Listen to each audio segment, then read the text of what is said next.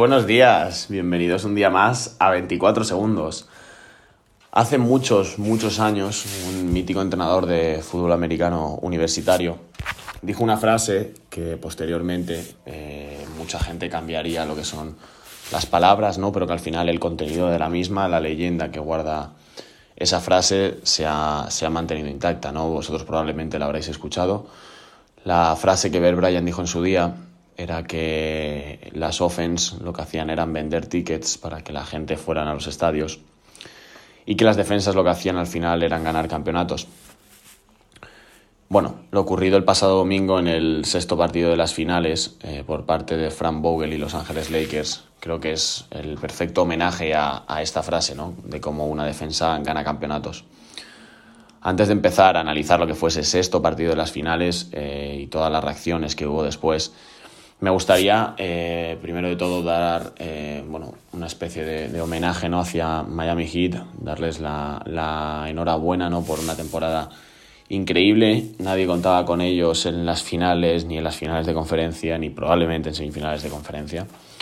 Así que lo dicho, enhorabuena a toda la organización de Miami Heat, a Eric Spolstra, a Pat Riley, a Jimmy Balder y luego, por supuesto, darle la enhorabuena también a, Los Ángeles Lakers, campeones de la NBA, decimos séptimo anillo en la historia de la franquicia, igualan a Boston como la franquicia más laureada de la historia de la NBA. Y también, bueno, enhorabuena a todos los jugadores y, bueno, como sabéis, en especial siempre a LeBron James por su cuarto anillo, por seguir agrandando su leyenda y por su cuarto MVP de las finales. Así que con esto dicho, eh, empezamos a analizar lo que fuese sexto partido de las finales.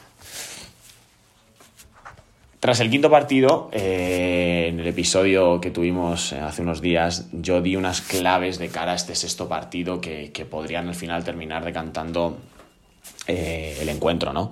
Dije que probablemente una de las cosas más complicadas a las que se tenía que enfrentar Miami Heat era el cansancio acumulado que iba a tener Jimmy Butler. Eh, recordemos que venía de jugar un quinto partido en el que descansó menos de un minuto, que se exprimió al máximo y, que eso iba, yo creía que le iba a pasar factura en este sexto partido, ¿no? Y, así fue, ¿no? Hablaremos un poco más adelante de cómo fue su actuación, pero sabíamos que esto podía pasar, era un riesgo que Miami tenía que correr.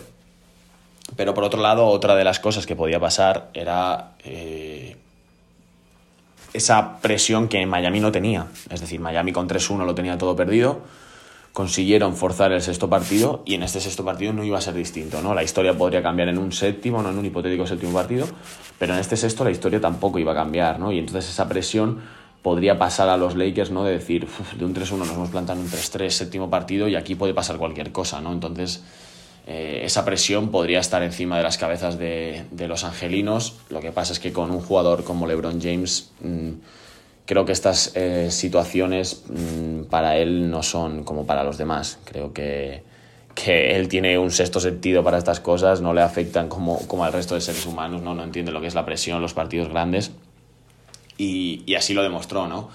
El partido empezó muy igualado, como ha sido toda la eliminatoria, a excepción del, del primer partido, ¿no? Eh, pero rápidamente, a mediado del primer cuarto, la cosa veía, eh, pintaba muy mal para, para Miami, ¿no?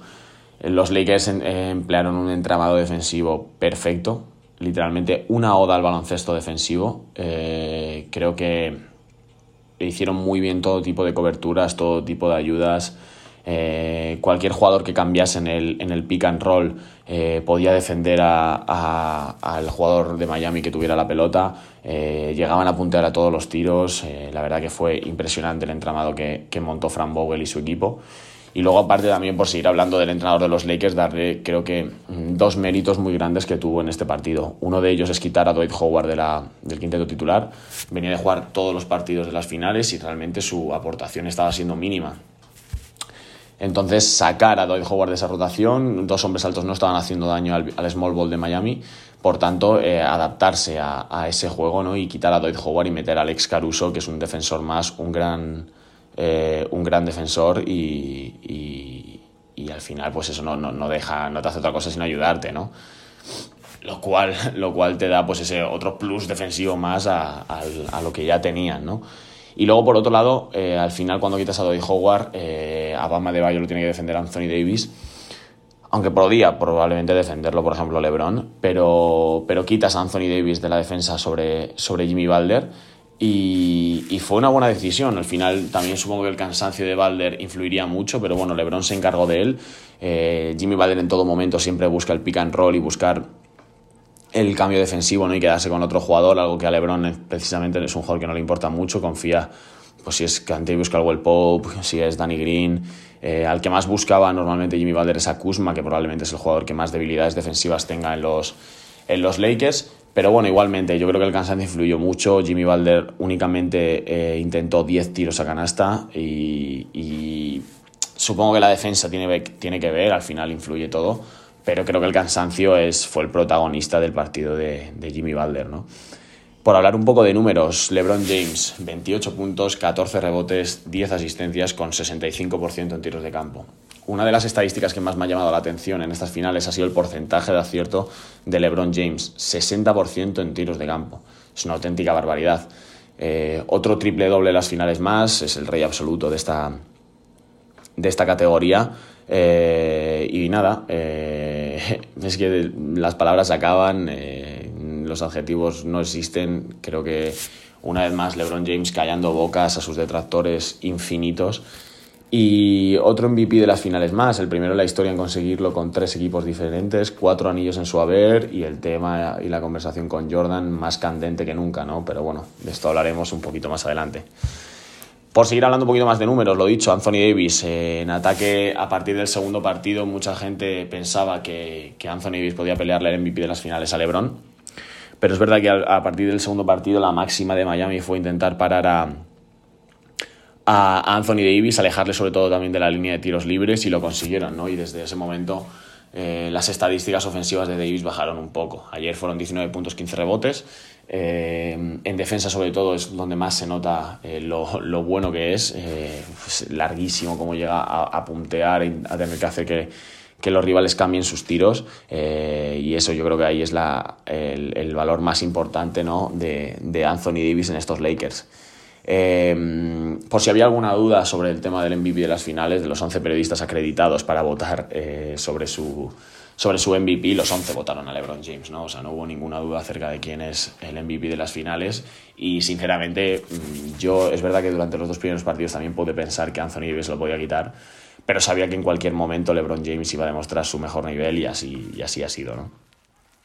Luego que Caldwell Pope, por supuesto, es la tercera pata sin duda de estos Lakers a las finales, siempre muy constante en, en, la anotación, ¿no? Pero creo que el que más nos llamó la atención a todos en este sexto partido fue Rayon Rondo. Eh, qué jugador.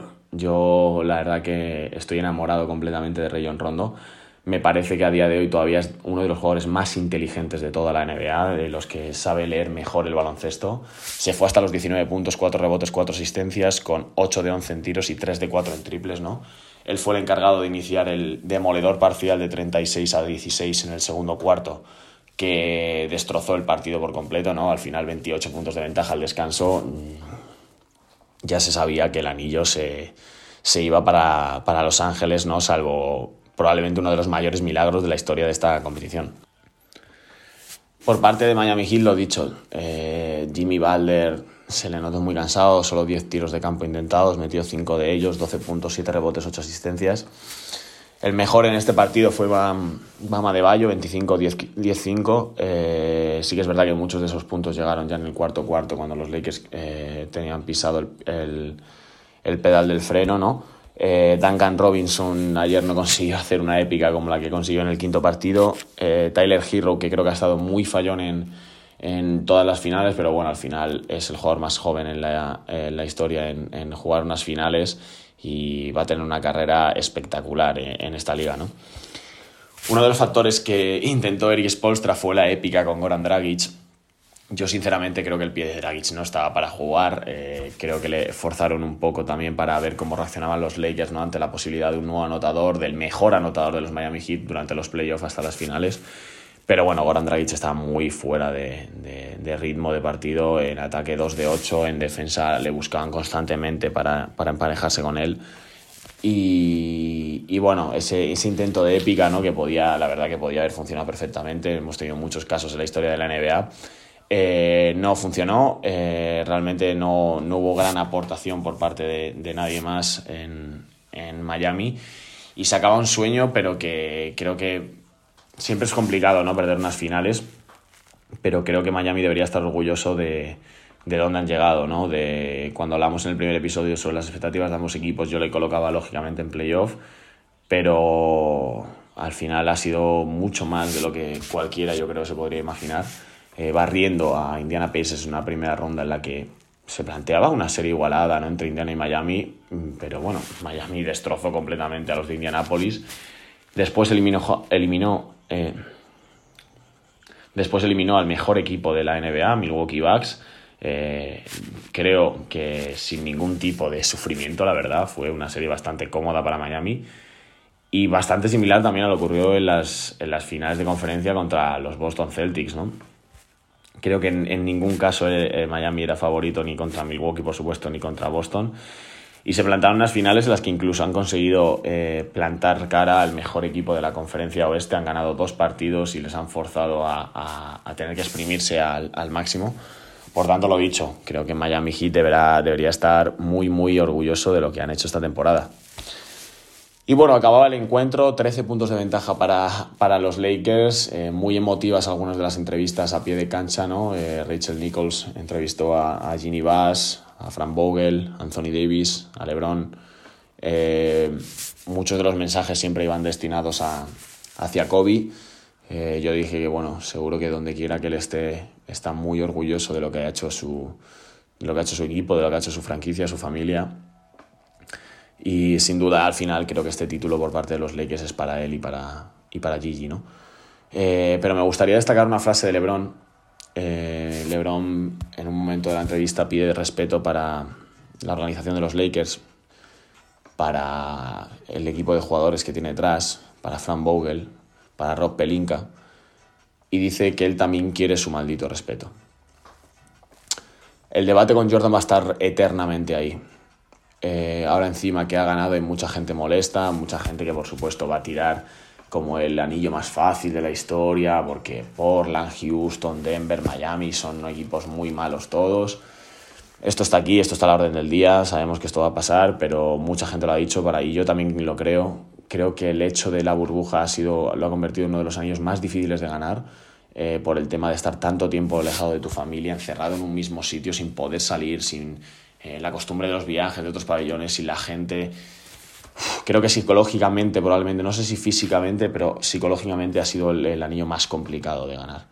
Eh, pero lo dicho, el, debate va a estar ahí.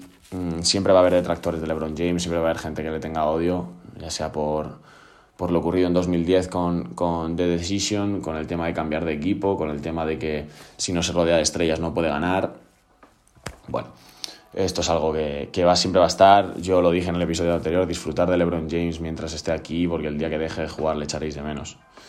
Pero bueno, eh, este tema sobre. Yo tengo muy, clara mi opinión sobre la pregunta de quién es el mejor de toda la historia. Pero bueno, esta es una pregunta que ahora que se acaba la temporada podremos eh, responder en un vídeo en el que haremos un especial con preguntas así típicas de la NBA y yo dando mi opinión. Así que por ahora me la guardo.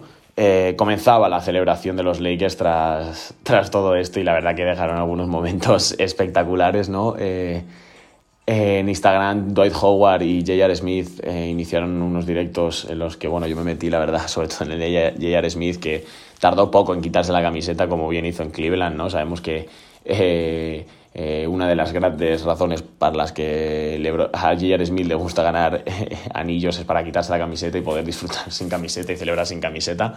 Eh, y, la verdad que su directo, bueno, bebiendo muchísimo champán, celebrando con sus compañeros, parece ser que ha sido una inspiración para muchos jugadores de los Lakers, ¿no? Caruso, Kuzma, Dwight Howard salieron a, dar la entrevista sin, sin camiseta, ¿no? Ahí, ahí mostrando un poquito las enseñanzas de, de J.R. Smith. El directo de Howard fue un poco, un poco emotivo, ¿no? Eh, la verdad que el pivo de los Lakers eh, salía llorando, abrazando el título de campeón, diciendo eh, un mensaje que, creo que hay que, que hay que resaltar, ¿no? Que es sigue luchando por tus sueños porque al final llegarán. mucha razón la de Doy Howard, primer título de la NBA. Otro jugador que también fue defenestrado tras su salida de, de, de Orlando, tras paso por los Lakers, por Atlanta, por Charlotte, por muchísimos equipos en los que, pues eso, le vean como un jugador acabado, como un mal compañero, algo similar a lo que pasa con Jimmy Balder, ¿no? Y que este año, tras la lesión de DeMarcus Cousins, han dado, ha dado vamos, un auténtico recital. Eh, no, no voy a decir que volvió a ser el Howard de Orlando, pero sí que ha demostrado un gran nivel y ha ayudado mucho a los Lakers a ganar este, este anillo, ¿no? Eh, otro de los momentos, eh, yo creo que ya todo el mundo lo ha visto, y sido increíble, fue eh, J.R. Smith, directo en Instagram, autobús de vuelta, y Quinn Cook se mete en el directo y les dice, oye, que me habéis dejado, os habéis olvidado de mí, ¿no? El autobús había ido con Quinn Cook todavía en el pabellón y se tuvo que meter en el, directo de J.R. Smith para decírselo. Bueno, momentos que ocurren en, en, las celebraciones de las, de las finales. Eh, los Lakers ya están de vuelta en, en, California, ya están de nuevo con sus familias tras mucho tiempo. LeBron James ya subió, subió un par de fotos. Y bueno, lo dicho, enhorabuena a Los Ángeles Lakers, enhorabuena a, a esta franquicia, a todos los jugadores, al entrenador, eh, a todo el equipo técnico por una gran, gran temporada. Han cumplido con las expectativas, no se han dejado eh, llevar por presiones, ni, ni confianzas, ni, ni nada por el estilo. Así que lo dicho, la temporada se acaba casi un año después, apenas 10, 11 días de cumplir un año completo de temporada, ¿no? Eh, se despide la NBA. No hay fecha todavía para el retorno, se habla de enero, veremos cuándo será. En todo caso, lo, siempre lo hablaremos por aquí. 24 eh, segundos, por supuesto, sigue. Hablaremos, pues lo dicho, como lo que, lo que he comentado antes, ¿no? Algún especial con preguntas típicas de la NBA en la que respondemos. Eh, plantearemos eh, fichajes, ¿no? Qué jugadores se pueden ir a un equipo, a otro, qué jugador le viene bien a este equipo. Eh, hablaremos, por supuesto, del draft de la NBA, que es dentro de un mes, hablaremos de la camada de jugadores que llega, muchas cosas de las que todavía queda, quedan que hablar y, y todo eso será aquí, ¿no? Así que lo dicho, por mi parte esto ha sido todo y nos vemos la semana que viene.